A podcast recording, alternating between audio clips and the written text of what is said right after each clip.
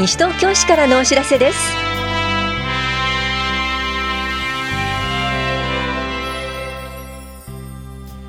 今日は年金受給者の扶養親族等申告書の提出。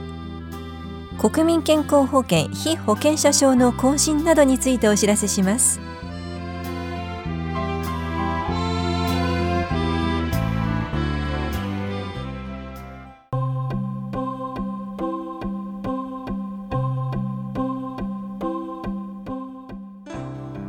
老齢年金受給者の扶養親族等申告書は期限までに提出してください。老齢年金はその年に支払いを受ける年金額が一定額以上の場合各支払い時期に支払われる額から所得税が源泉徴収されます。源泉徴収の対象となるのは65歳未満の方が年金額が108万円以上。65歳以上の方は158万円以上です。配偶者控除や扶養控除などの各種控除を受けるためには申告書の提出が必要です。扶養親族等申告書が日本年金機構より対象者に送付されています。申告書の提出を忘れると各種控除が受けられず所得税の源泉徴収額が多くなる場合があります。10月31日までにご提出ください。お問い合わせは武蔵野年金事務所または扶養親族等申告書お問い合わせダイヤルまでどうぞ。棚視聴者保険年金課からのお知らせでした。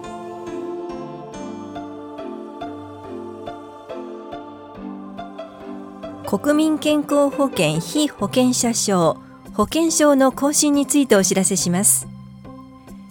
10月1日から有効の保険証を世帯主宛に簡易書き留めで送付しました。不在のため郵便局で保管されていた保険証が保険期間経過により戻ってきています。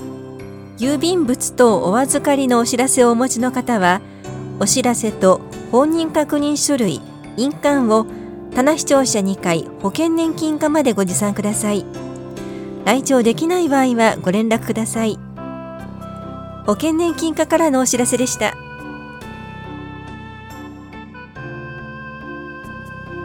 自治会町内会などの活動を応援します。市内の自治会町内会及びマンション管理組合が実施する地域福祉の促進や地域づくりに役立つ活動を対象に事業費の一部を補助します。補助金額は団体割額1万2000円。世帯割額200円かける加入世帯数の合計です。申請は11月29日までです。申請書類を法屋庁舎3階共同コミュニティ会持参してください。詳細は共同コミュニティ課までお問い合わせください。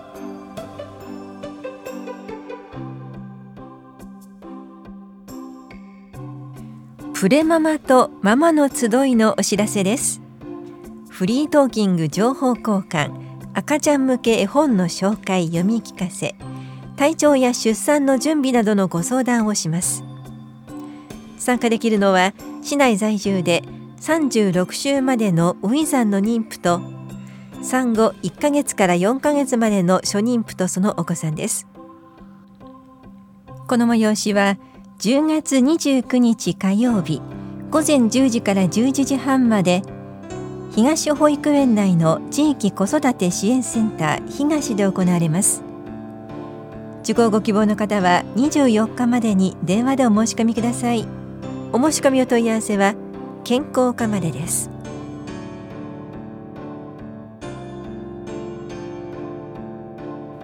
離乳食講習会スタートのお知らせです。市内在住の4ヶ月から5ヶ月の乳児と保護者を対象に離乳食開始から初期のお話試食をします。この講座は10月29日火曜日午前10時半から11時10分まで法や総合福祉センターで行われます。受講ご希望の方は23日までに電話でお申し込みください。お申し込みお問い合わせは大谷保健福祉総合センター健康課までです。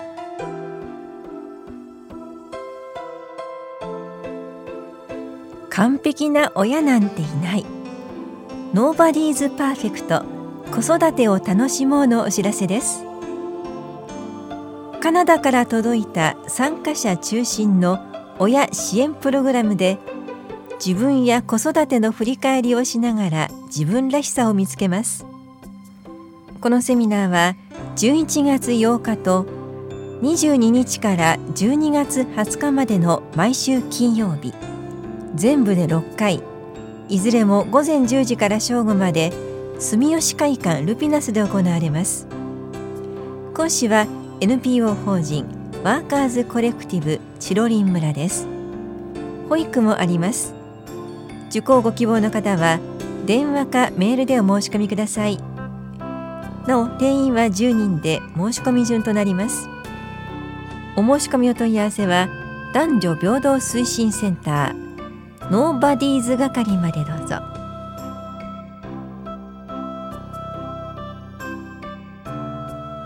エコプラザの雑草教室秋の雑草のお知らせです。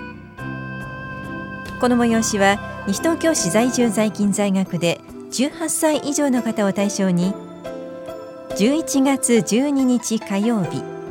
午後1時半から3時半まで下法屋4丁目特別緑地保全地区で行われます。好天の場合は翌日となります。参加ご希望の方は電話、ファックス、メールでお申し込みください。お申し込みお問い合わせはエコプラザ西東京までどうぞ。環境保全課からのお知らせでした。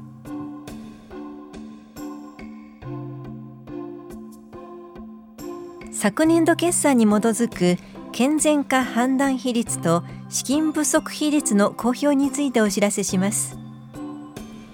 地方公共団体の財政の健全化に関する法律いわゆる財政健全化法は1年間の収支や将来負担に関する財政指標実質赤字比率連結実質赤字比率実質交際費比率将来負担比率の健全化判断比率と下水道事業特別会計の資金不足比率を監査委員の審査結果とともに議会に報告し市民の皆さんに公表することを義務付けています。これらの比率が国の定める早期健全化基準経営健全化基準を超える場合は財政健全化計画や経営健全化計画を策定する義務を負うなど財政の健全化に向けた取り組みを行うことになります。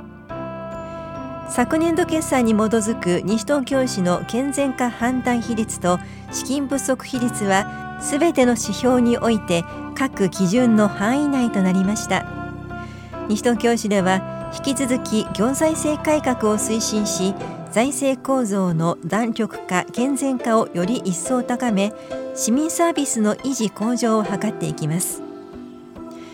なお詳しくは10月15日号の広報西東京などをご覧ください。棚視聴者財政課からのお知らせでした。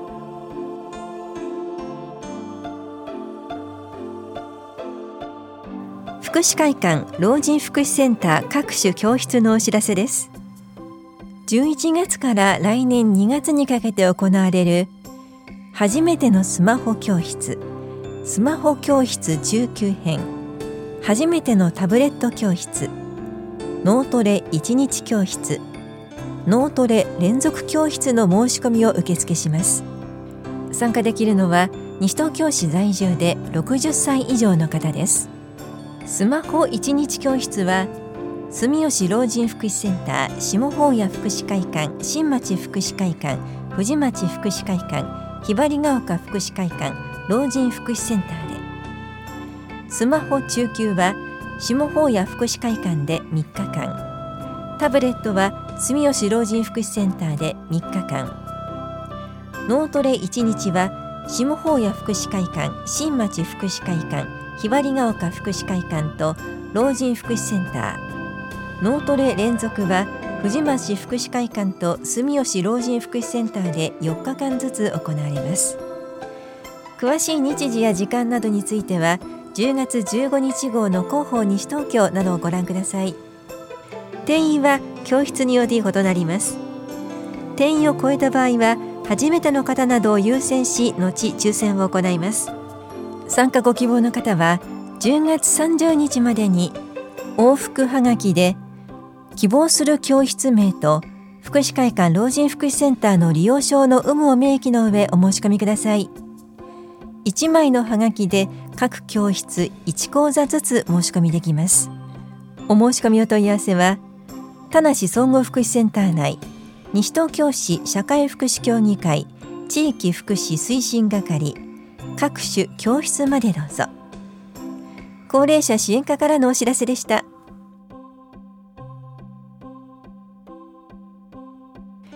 生産緑地地区変更案の広告縦覧のお知らせです。10月29日まで大谷庁舎5階都市計画課で行っています。市内在住者利害関係者は期間中に意見書を提出できます。意見書は住所氏名地区との関係を明記し郵送メールファックスまたは直接持参して提出してください。詳しくは都市計画課までお問い合わせください。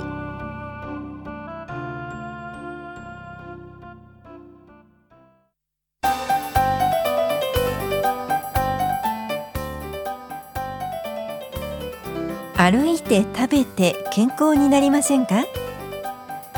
親子食育花摘み農家ウォーキングイベントのお知らせです。7月から健康都市連合日本支部支部長市になりました。これを記念して食育講座と市内農地をめぐるウォーキングイベントを開催します。親子で参加してみませんか？参加者にはオリジナルグッズのプレゼントもあります。この催しは11月30日土曜日午前9時に下法屋福祉会館に集合。下法屋から北町をウォーキングし食育講座サンドイッチ作りを行い午後0時半に開催予定です。雨天決行です。雨の場合は室内で体操を実施します。対象は市内在住の親子小学生以上です。参加ご希望の方は10月31日までに電話、はがき、メールに親子の氏名、年齢などを明記の上お申し込みください。なお定員は20組で申し込み多数の場合は抽選となります。お申し込みお問い合わせは市役所健康課までどうぞ。